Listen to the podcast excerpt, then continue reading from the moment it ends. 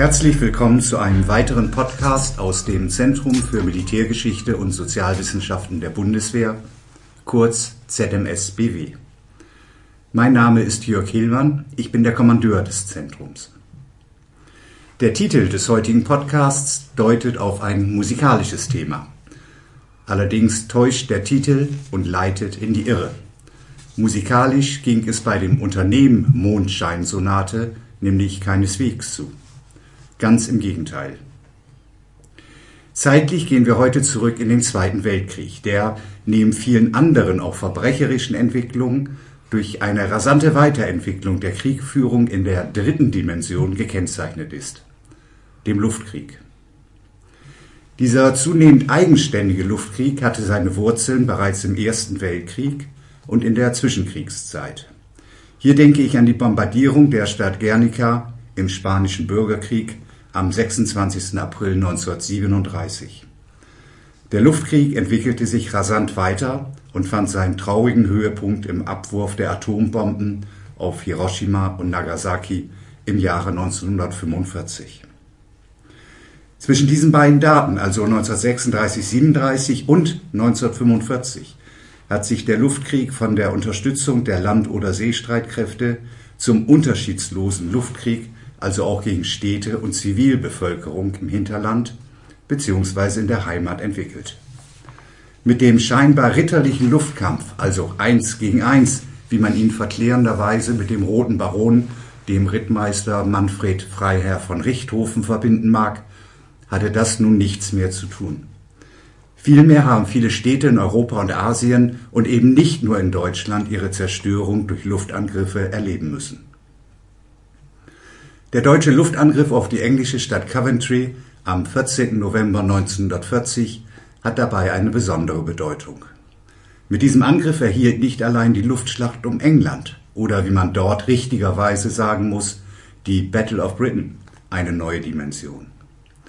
Es war jedoch nicht das erste Mal, dass deutsche Luftstreitkräfte geplant eine Stadt und ihre Bevölkerung angriffen. London war ebenfalls schon angegriffen worden.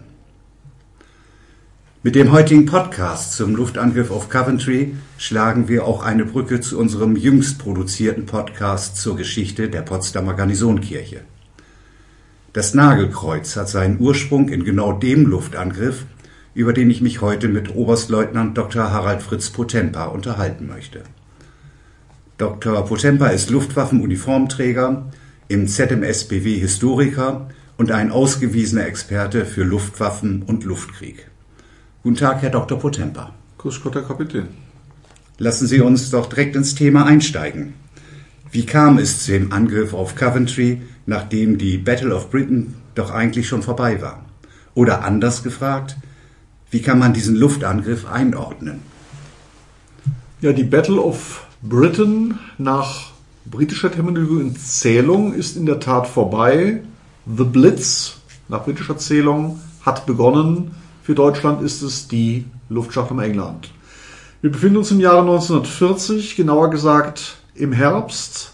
Ende Oktober enden die großen deutschen Tag- und Nachtangriffe ausschließlich auf London, nachdem die deutsche Luftwaffe vorher die Basen der Royal Air Force hauptsächlich bombardiert hat. Der Ausgangspunkt für Coventry in Mittelengland, ein britisches Rüstungszentrum, ist zunächst einmal ganz schlicht ein Angriff der Royal Air Force auf München.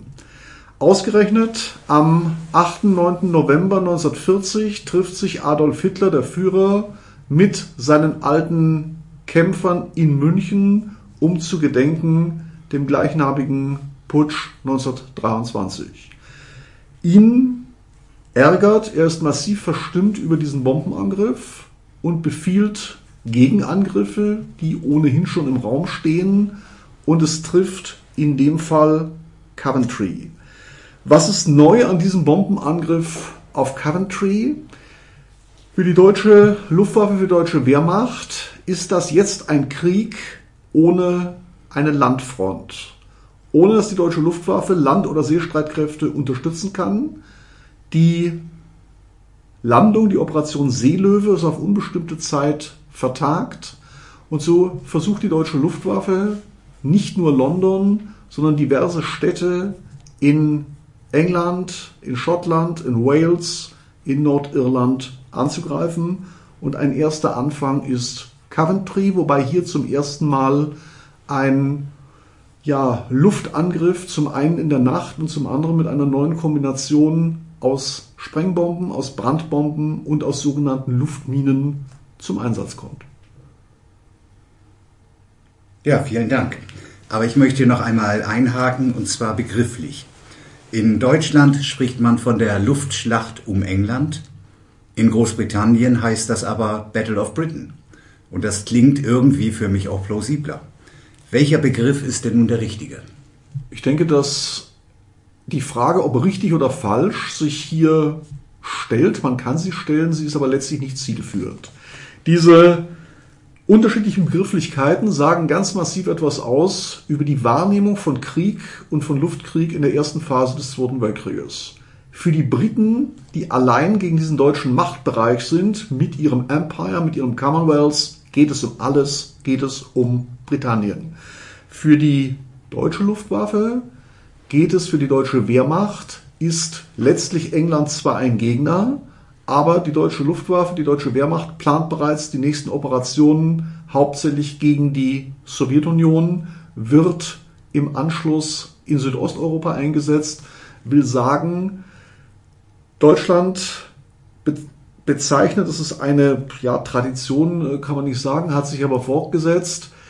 Deutschland bezeichnet grundsätzlich Großbritannien, das Vereinigte Königreich als England, während und meint damit auch Schottland und äh, Wales und Nordirland, während es in Großbritannien um alles geht, um die Battle of Britain. Und das Problem ist, wir haben hier zwei unterschiedliche Zählweisen und Datierungen. Nach deutscher Sicht geht die Luftschlacht um England von Juli 1940 bis Mai 1941. Nach britischer Zählung ist die Battle of Britain, die Schlacht um Britannien, Ende Oktober 1940 vorbei. Es beginnt The Blitz und das setzt sich dann bis in den Mai 1941 fort. Welche Schäden verursachte der Luftangriff auf Coventry und äh, wie viele Menschen mussten dabei ihr Leben lassen? Coventry im Gegensatz zu London ist eine in Anführungszeichen sehr übersichtliche Stadt mit einem mittelalterlichen Altstadtkern mit sehr engen Straßen. Also können diese 515 deutschen Bomber, die dort im Anflug sind, ihre Bomben massiv zum Einsatz bringen. Wir reden hier von 500 Tonnen Sprengbomben, von 36 Tonnen Brandbomben und von 50 Luftminen.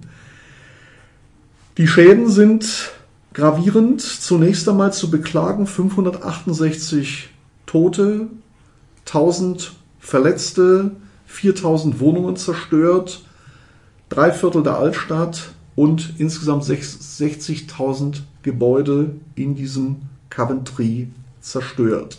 Jetzt muss man dazu aber eines sagen, wir sind heute zu Recht fixiert auf Tote. Und jeder Tote in diesem Krieg ist natürlich einer zu viel. Die zeitgenössische Logik ist eine ganz andere. Die zeitgenössische Logik und dann später auf beiden Seiten sagt, die Toten sind das eine. Was will man durch einen solchen Luftangriff bewirken? Die Moral des Gegners erschüttern und das kann ich nicht bei den Toten. Die sind, wie der Name sagt, tot. Moral erschüttern kann ich durch die Überlebenden, nämlich die Obdachlosen. Das ist ein potenzielles, ein Unruhepotenzial, das möglicherweise für politische Veränderungen sorgen könnte. Und das ist im Grunde genommen das, was hier bewirkt werden soll. Die Altstadt komplett zerstört, die Kathedrale von Coventry, ja, ein Trümmerhaufen, eine brennende Wüstenei. Es ist eine schreckliche Zerstörung und es ist für die Briten etwas, wo sie zum ersten Mal während der Luftschlacht um England überhaupt melden, welche Stadt angegriffen wurde. Sonst heißt es immer nur eine Stadt in Mittelengland, eine Stadt in Schottland. Ich habe ebenfalls gehört, dass der Brand in Coventry insgesamt 16 Stunden lang wütete bevor die Feuerwehren und die Freiwilligen in der Lage waren, die Feuer alle zu löschen. Das liegt daran, dass dieser Bombenangriff relativ lange dauert. Die Beginn des Bombenangriffs ist am 14. November um 19.20 Uhr. Die letzte Entwarnung wird gegeben um 6.15 Uhr in der Früh. Das hängt damit zusammen, dass die deutsche Luftwaffe im Gegensatz zur Royal Air Force keine schweren viermotorigen Bomber hat. Das heißt, die Maschinen starten in Frankreich, bombardieren Coventry, kehren zurück nach Frankreich, werden wieder aufmunitioniert, fliegen eine erneute Welle, kehren wieder zurück. Das heißt, für die, die auf dem Boden sind, in dem Moment, wo man versucht, die Feuer unter Kontrolle zu bringen, kommt der nächste Angriff und unterbricht logischerweise sämtliche äh, Arbeiten daran, sämtliche Löscharbeiten. Und es hat damit zu tun, dass ähm, Coventry im Gegensatz zu London über eine in Teilen mittelalterliche Altstadt verfügt, sodass die Gebäude eng zusammenstehen diese berühmten Luftminen, das heißt Hohlladungskörper, die nicht am Boden, sondern in der Luft explodieren, sorgen dafür, dass die Dächer abgedeckt werden. Damit sind die Dachstühle frei. Das bringt entsprechendes Futter für die Brandbomben und die Sprengbomben sorgen dafür, dass Zerstörung passiert und dass man auch die Löscharbeiten unterbricht. Coventry war ja nun nach Guernica 1937 und Rotterdam im Mai 1940 ein weiterer Höhe- oder vielleicht besser Wendepunkt in der Luftkriegsgeschichte. Die deutsche Luftwaffe nahm offensichtlich nunmehr auch zivile Ziele in den Fokus. War Coventry in dieser neuen Kriegsform ein legitimes Ziel, eines, das nach militärisch zweckmäßig oder gerechtfertigt war? Ja, das ist die Kardinalfrage bei diesen ganzen Bombenangriffen. Der Krieg, man versuchte den Krieg zu regeln durch die sogenannte Hager Landkriegsordnung aus dem Jahre 1907. Die sieht vor, dass unverteidigte Städte nicht zu bombardieren sind. 1907 sind Flugzeuge in den Anfängen. Wenn dort von Bombardierung die Rede ist, dann ist Artillerie gemeint und diese Stadt muss dann aber auch völlig unverteidigt sein. Das heißt, es darf dort kein Militär drin sein. Ein entsprechendes Abkommen über den Luftkrieg ist in den 20er, 30er Jahren zwar projektiert, wird aber nie unterschrieben. Des Weiteren stellt sich die Frage in einem industrialisierten Massenkrieg, was bitte zeitgenössische Lesart ist denn da rein zivil und was ist rein militärisch? Ist die zivile Fabrik, die Flugzeugmotoren produziert, wie in Coventry, nun ein militärisches oder ein ziviles Ziel? Ist die Lkw-Fabrik, die militärische Lkws, zivile produziert, ein ziviles oder ein militärisches Ziel nach zeitgenössischer Lesart ist Coventry ein Zentrum der britischen Rüstungsindustrie.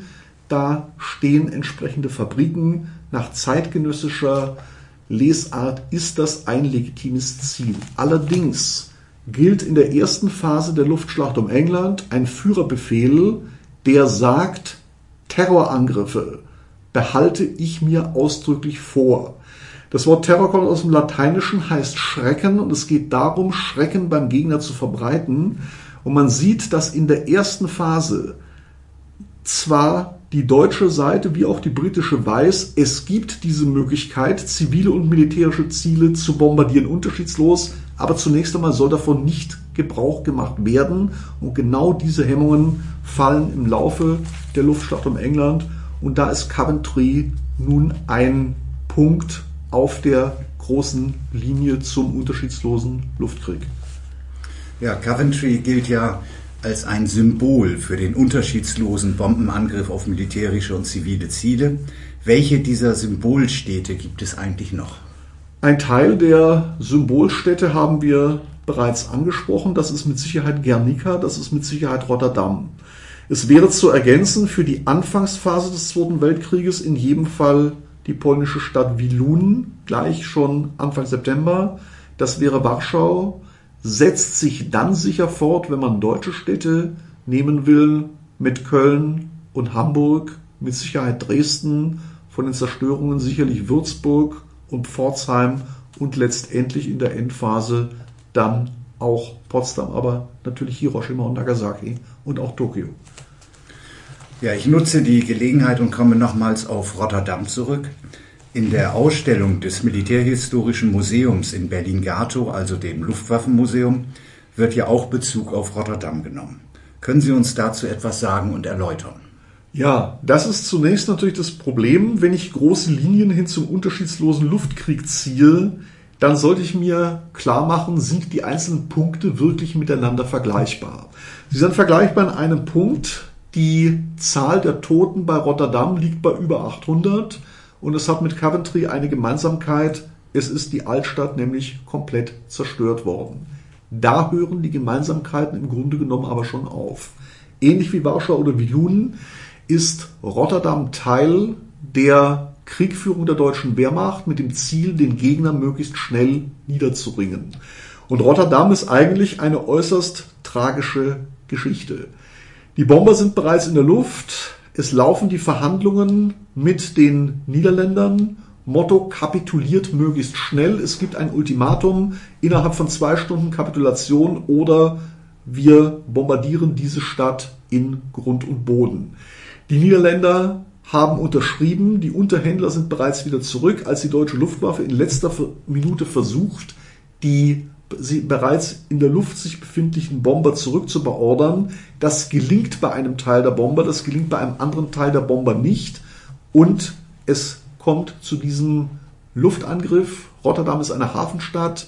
Es werden große Teile der Altstadt hier vernichtet. Es gibt einige Mythen rund um Rotterdam und es ist eine ja sehr begrüßenswerte Sache, dass so lange Zeit nach diesem Bombenangriff, der in der Erinnerung der Rotterdamer natürlich ist, dass das Militärhistorische Museum Flugplatz Gato sich entschlossen hat, gemeinsam mit den Niederländern dort eine entsprechende Ausstellung auf die Beine zu stellen, mit der Symbolmaschine, die daran beteiligt war, der Heinkel He 111, ein zweimotoriger Bomber oder nach damaliger Terminologie ein Kampfflugzeug und das natürlich auch in Rotterdam Zivilisten sterben, dass Krankenhäuser bombardiert werden, Waisenhäuser, das darauf weist die Ausstellung im Luftwaffenmuseum oder Militärhistorisches Museum Flugplatz Gato hin.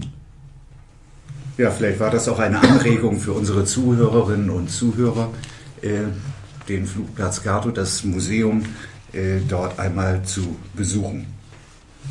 Ich komme nochmal zurück zur Symbolik. Welche Rolle spielte gerade Coventry als Symbol? Zeitgenössisch, aber auch danach. Coventry ist ein doppeltes Symbol. Es ist ein Symbol seitens der Deutschen.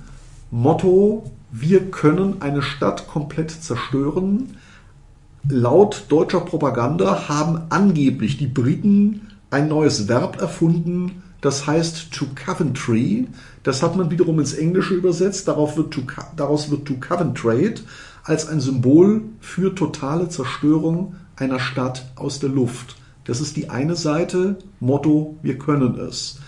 Auf britischer Seite stärkt Coventry im gewissen Sinne den Durchhaltewillen, denn das berühmte Bild von der Kathedrale, da wird die britische Kriegspropaganda, die alliierte Kriegspropaganda aufnehmen, Bilder aus dem Ersten Weltkrieg, Motto die zerstörten Kathedralen in Frankreich, konkret in Reims aus dem Ersten Weltkrieg, die Beschießung von Straßburg aus dem 70er Krieg, die abgehackten Kinderhände und so weiter, unter dem Motto, seht, diese Barbaren sind dabei, unsere Kultur, unsere Zivilisation zu zerstören. Es gibt die berühmten Bilder, wo seine Majestät, der König, gemeint ist natürlich der von England, Schottland, Wales und Nordirland, zu Besuch war in diesem Coventry. Es gibt die Bilder von Winston Churchill, der britische Kriegspremier, der hier Coventry dementsprechend besucht hat. Und Coventry gilt seitdem als ein Beispiel für totale Zerstörung, aber natürlich auch ein, als ein Beispiel für die totale Zerstörung durch die deutsche Luftwaffe. Coventry steht aber auch als ein Symbol für die Aussöhnung, ja geradezu für die Vergebung. Und hier schlage ich erneut die Brücke zu unserem Podcast zur Potsdamer Garnisonkirche. Welche Rolle spielen die Nagelkreuze und wo gibt es sie? Das ist nun eine faszinierende Entwicklung, der die Kathedrale St. Michaels, der heilige Michael, der Erzengel, der Schutzpatron der Soldaten, im gewissen Sinne deutscher Michel, auch Verballhorn, Schutzpatron der Deutschen. Die ist komplett zerstört. Der Propst Howard reagiert darauf, indem er sagt, Vergebung, nicht Rache. Was andere in der Royal Air Force tun, er selber als ein Mann der Kirche Vergebung. Er, die Kirche ist zerstört, er baut, lässt bauen ein Kreuz zunächst aus Holz, ein ganz einfaches, das sagt und in die Botschaft bringt, jawohl, hier wurde zerstört, vergib. Und nach dem Krieg wird daraus und aus dem Metall, was man aus dieser Kirche hat, ein Symbol, Nagelkreuze, ganz bewusst einfach. Und diese Nagelkreuze werden gegeben an entsprechende Gemeinden, zunächst mal in Deutschland, aber auch an andere Länder. Und das Faszinierende ist, dass gerade die Städte, die in Deutschland massivst zerstört wurden, sich dort Kirchengemeinden gefunden haben, die auch hier Nagelkreuzkapellen, Nagelkreuze einrichten. Dazu gehört Potsdam, die gleichnamige Nagelkreuzkapelle. Dazu gehört in Berlin die Kaiser Wilhelm Gedächtniskirche. Dazu gehört Dresden, dazu gehört Pforzheim, dazu gehört in ganz Deutschland 63 Kirchengemeinden, weltweit 160, die sich diesem Nagelkreuzgedanken, wir beten für den Frieden, wir beten für die Aussöhnung, die sich dem angeschlossen haben. Und somit ist Coventry eben auch ein Symbol einerseits für Zerstörung, andererseits durch diese Nagelkreuzkapellen, durch diese Nagelkreuze für die Aussöhnung. Coventrys Stadtbild wurde von einer imposanten gotischen Kathedrale aus dem frühen 15. Jahrhundert geprägt, die dann nach der Zerstörung als Ruine erhalten wurde. Sie wurde im Gegensatz zu vielen deutschen Kirchen, die im Krieg zerstört oder beschädigt wurden, nicht wieder aufgebaut. Sehen wir einmal von der Berliner Kaiser Wilhelm Gedächtniskirche oder der Hamburger Nikolaikirche ab. Wie wirkt die Kirchenruine von Coventry nach, Herr Potempa?